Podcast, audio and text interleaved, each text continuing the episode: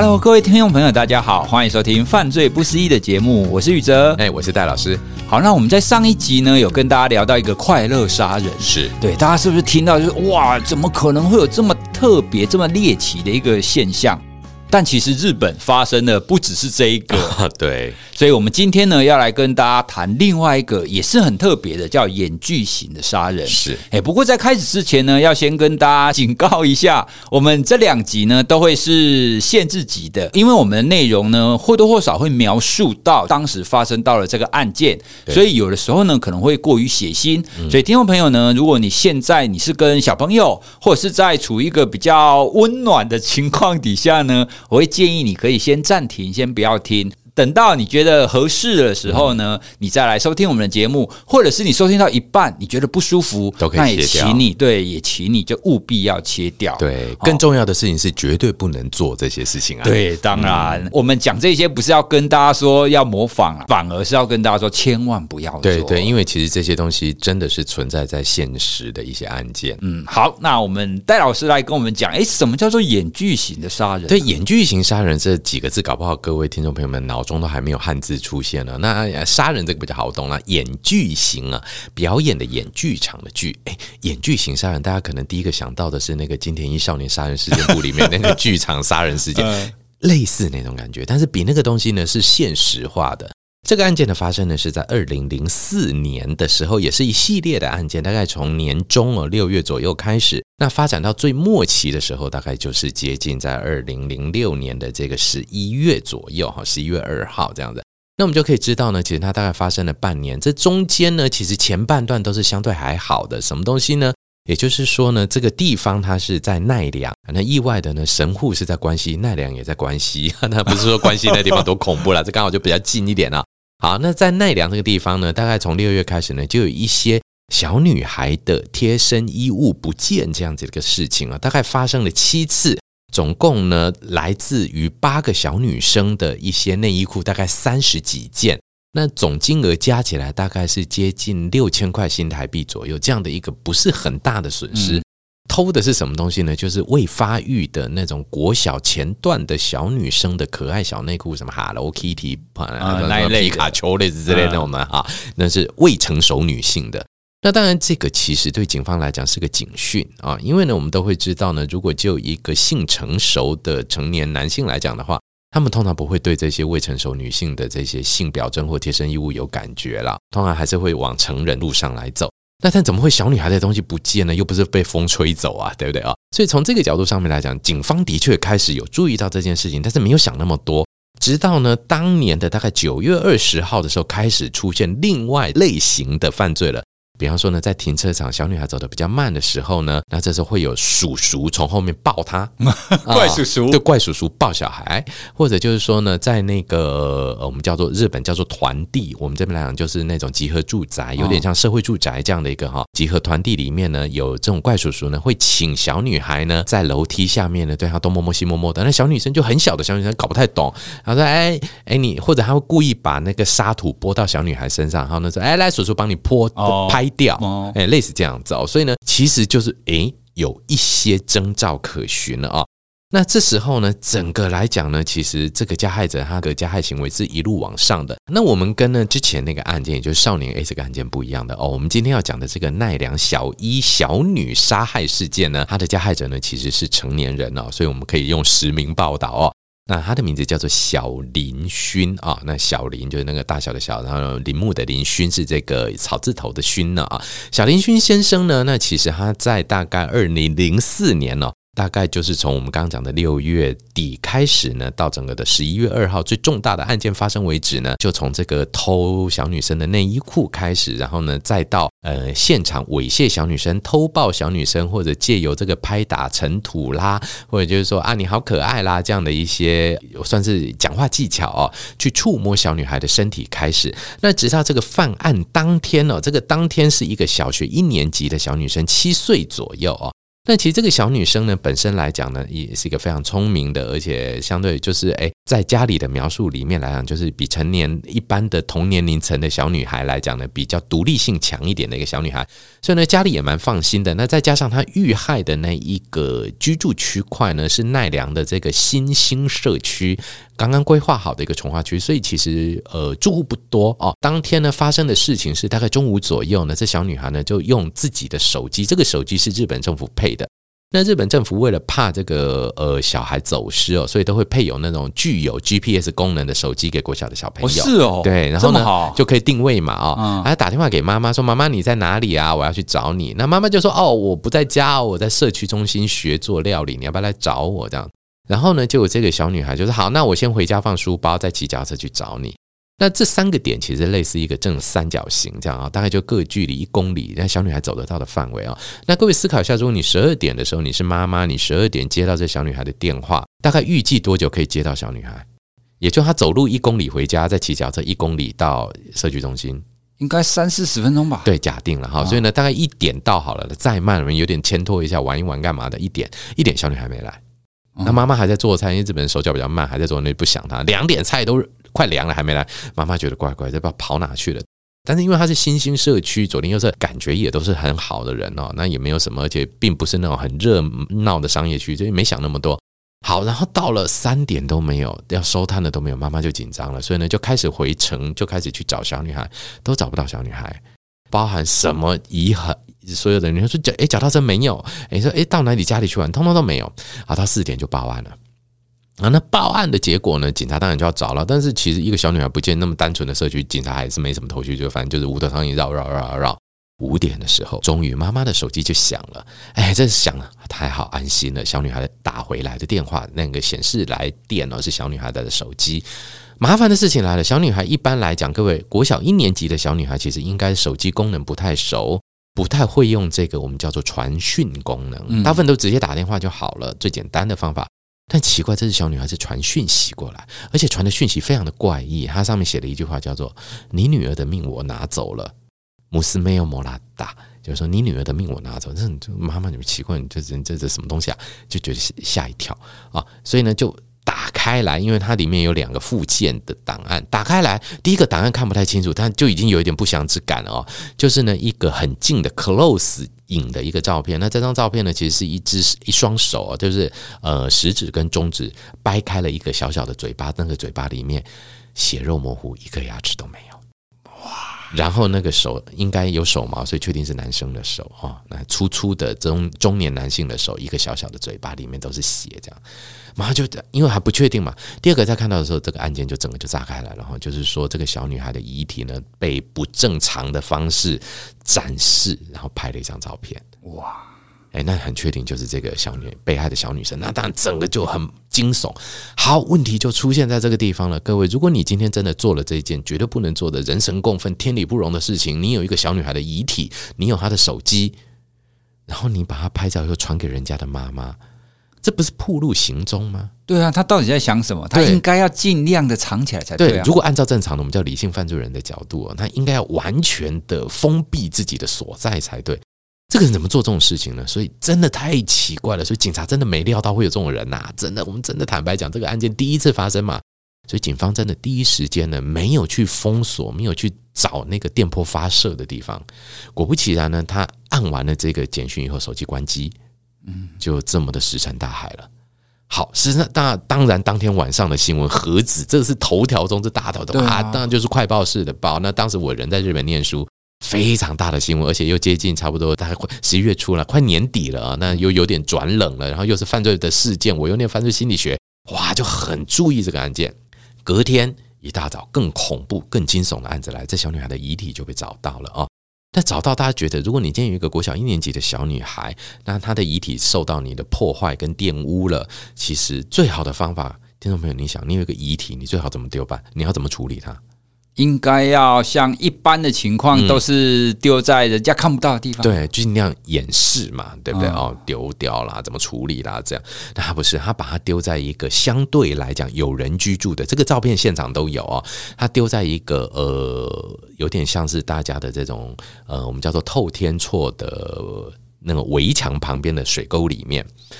那重点就是那个围墙其实很干净，代表那个透天厝是有人住的，而且随时有人打扫。那如果那个水沟，水沟深度大概是四十公分嘛，好，那我们来讲一个小女孩，当然你不可能让她她已经往生，不可能让她站在水沟里面。那时候你要弃尸，当然就让她趴着啦，或折起来压下去嘛，或用东西盖住嘛，这样就尽量不会被发现。可是不是哦，这个人他竟然把这个小女孩的遗体做出了展示。他把小女孩遗体的这个头部呢，跨在水沟的沟盖上面，就像你看一个平平的一个水沟，然后呢，平平的一条马路，忽然间有一个小小的头在那里。哇，这看到人不就吓死？对，重点就是马上就能看到嘛，嗯、对对，这不是很惊。这不已经超过惊悚了？就 这什么东西啊？对啊，那就炸开了。这个实在是这种太猎奇、太夸张、太不可思议、太不可能了。也就是说，他竟然做了遗体展示。嗯，那这些部分都非常的不合常理，所以当然媒体又开始报了，疯狂的报，死命的报，然后都找不到任何的线索。因为其实日本并不像台湾有那么好的这个我们叫做指纹制度。早期我们台湾男生因为要当兵都要按指纹嘛，所以其实相对他或者一些犯罪前科者有按指纹。但这个人呢，基本上他没有留下指纹的建档哦，所以呢，其实很多资料上面来讲不足。所以在一开始在找的时候，真的想不到会是谁。好，那问题就出现，怎么办呢？我们怎么样去找到这个人啊？媒体就不停的报，开始推测，开始思考，开始找蛛丝马迹，不没日没夜的报，意外出现了。十一月初发生的。然后一直报报报报报报报，大概报到十一月底左右，也就是大概过了三个礼拜，媒体忽然没声音了。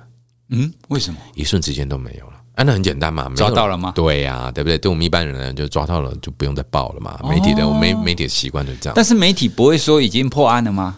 我们也不知道啊，谁会关心呢？又不是自己的女儿，对不对？坦白讲，一般市民就这样，反正那就是别人的案子，然后哎，可能破案了吧？啊，也许我没注意就破案了，这样。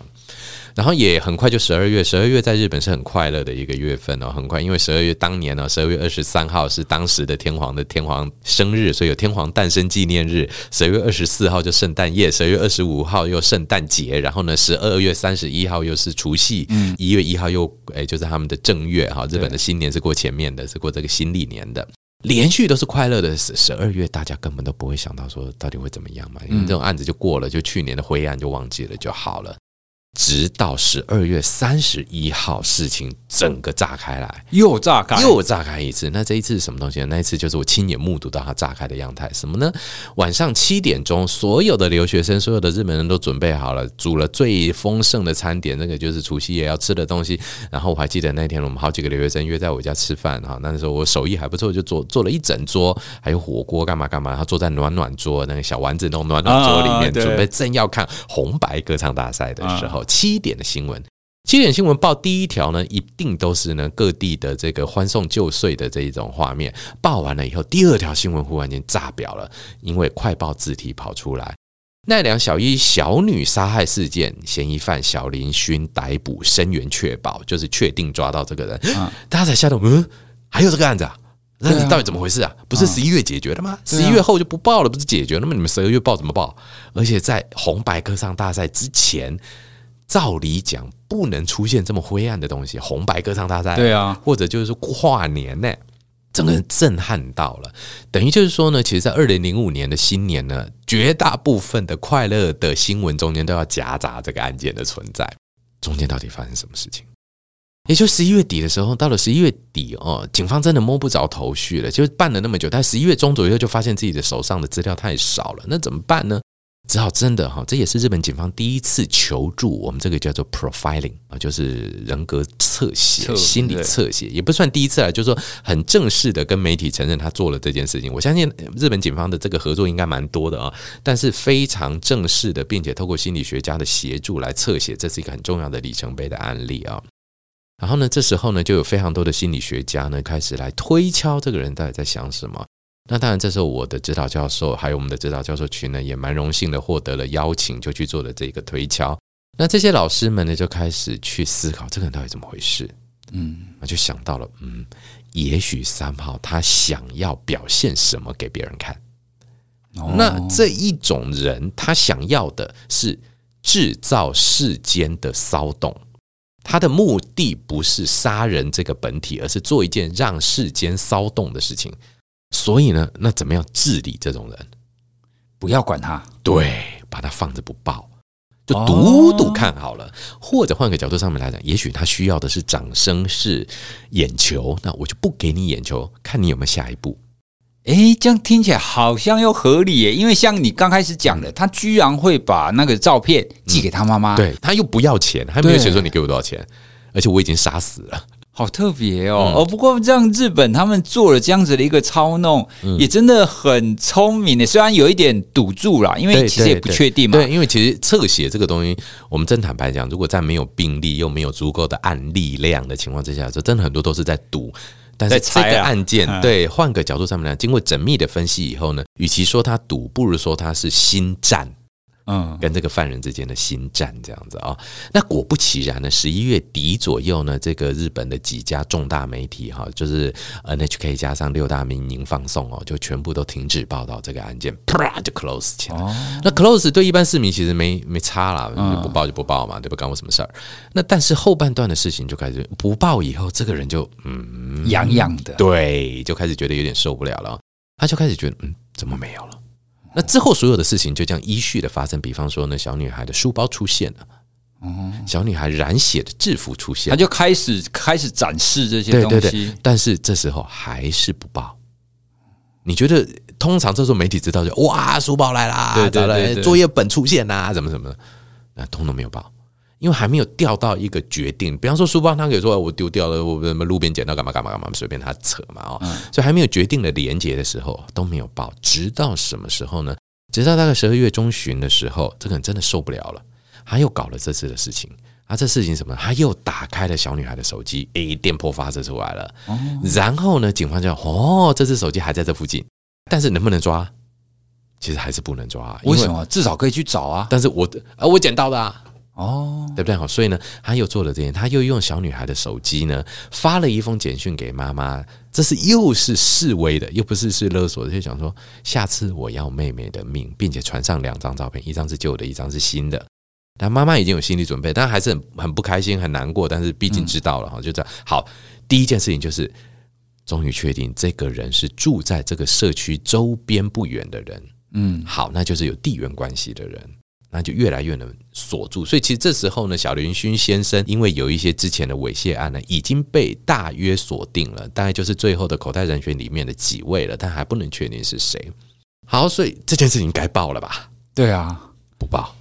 哇，到这样还不报？对，这个我受不了啦，很痒了，真的痒到一个抓狂，所以他就做了更危险的行动。他再次打开小女孩的手机，再打开自己的手机，然后呢，把小女孩的手机用这种无线传输的方法呢，把小女孩手机里的照片发到自己的手机里。好，警方就很确定一件事情了。小女孩的手机被人操弄，打到某一支电话，这个电话所有人对，是不是就有重大嫌疑了？对对对。好，那这个电话所有人当然就锁定，就知道是小林薰，而他有前科，就很知道了。好，所以这时候警方就要开始有动静了，但是还缺少的一些支持人证。所以呢，这个小林薰之后，他就做了一个更夸张的，他竟然拿着自己的手机，里面有非常多的这些被残害的照片，拿到自己常去的居酒屋去爱现。他还献给别人看，对，到居酒屋去拿给那个妈妈赏啊，那旁边的客人，你看这他妈好恶心啊，怎么怎么怎么怎么做这种事情啊，什么什么什么什么什么的。那他有跟那个妈妈赏说是他做的吗？没有，他就讲说那个网络抓的。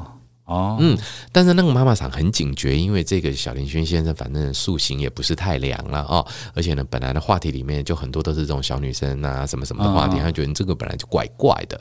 所以呢，这个妈妈桑呢就很警觉的报警说：“哎，我有一个常来的客人哦，那他真的怪怪的，那他手机里面有一些不应该有的东西，是不是？请警察你们了解一下。”然后警察也够机警，那对得上来，哎，就是这个曾经有前科的嫌疑犯，所以警察就去哈。所以警察在十二月三十号的时候呢，到他家去。到他家去的时候，其实小林勋大概早就猜得到，当然记者也是跟着就过去了。各位听众朋友们，跟宇哲老师，你就来猜猜看，当这个门打开的时候，小林勋对记者说的第一句话是什么？你们为什么到现在才来？对，就类似这种啊，真的被我猜到了。对，他就说你们怎么现在才来？然后下一句话就出现了，这一次会爆了吧？哇，有病啊！对，就说你这次会爆，我本人都让你拍到了，你会爆吧？哇，哎。也就是到后半段的时候，其实就已经变成是一个很确定我们这一次的 profiling 的侧写推敲是正确的的这样的一个做法啊。好，所以这一次的案件让日本去很正式的思考一件事情，也就是说呢，呃，如果因为我们刚刚提到的第一个案件，这个快乐杀人跟这个演剧型杀人，其实换个角度上面来讲，被害者当然都是弱小的，被害者都是跟这个加害者之间呢无完全直接关联的啊。比方虽然这个少年 A 那个部分是有一点点认识啦，但是也不是说完全很深交这样的一个状况。所以，透过这样的一个案件去了解，其实日本政府开始去思考一件事情，就是犯罪的演进。台湾，我觉得未来我们也要去思考这样的一个案件。我们现在三号 maybe 还可能还是在这种反应型的犯罪比较多，比方说我们今天是反应型的，呃，情杀、仇杀、财杀，或者也许有一些案件呢，到了这些精神疾患患者的急性期发作的时候，所带来的一些犯罪行为或犯罪现象。那后半段呢，会不会我们开始真的有人引咎于在这些东西里面？甚至是有不同的人格状态来去处理这些事情，甚至是以杀人为乐的人进入这样的一个犯罪行为里面，那他的恐怖跟惊悚可能就不是我们现在的一个想象空间可以去想象的。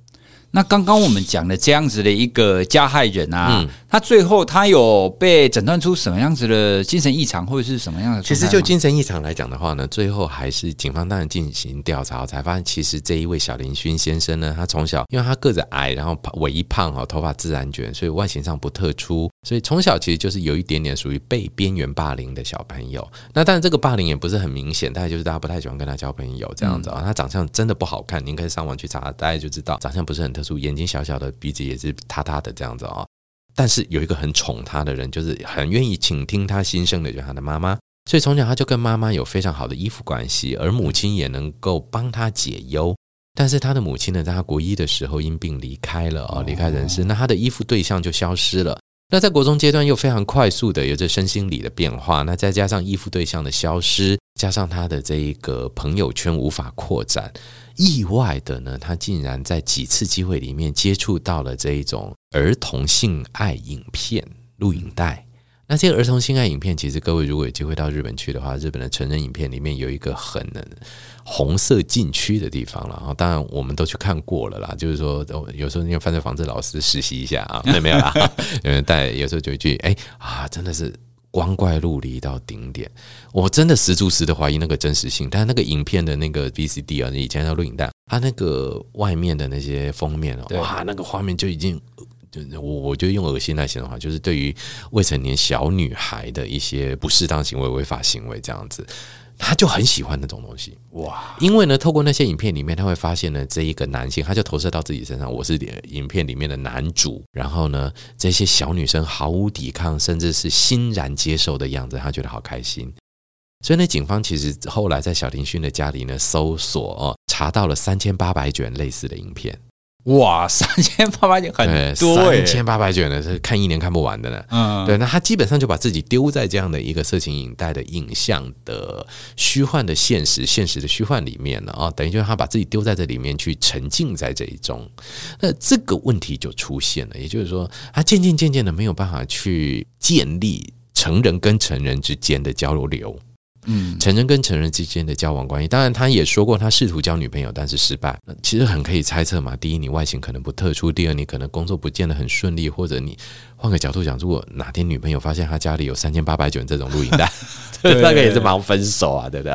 真的有太多太多的负向的因素存在，就一次一次的把他推到这一种原来是违法的虚幻，但他却觉得这个才是真实的存在的这样的一个录影带世界里面去。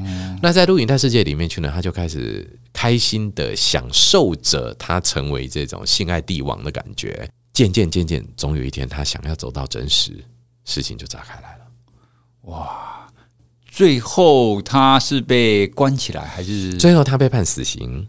然后也执行完毕了啊！日本是还有执行死刑的一个国家哈，就是绞刑啊，对，也就是执行完毕了。所以其实小林薰先生这就是现在就是执行死刑结束，所以他没有什么呃矫正或后续的问题了啊。那而且他是成年人，经过很多的精神精神疾病的这些诊断呢，他是犯案当下呢是有意识的，也是能够掌握自己的犯罪行为，而且他有演剧型的这个部分。其实他的这样来讲，其实就算放出来，下一次要演哪一出戏，谁知道？对啊，这样听起来真的是很惊悚哎。对，因为他真的是演给别人看，希望你来看。对，应该训练他来演电影、演电视，对不对？我们拿个影帝什么之类的。但这个实在是。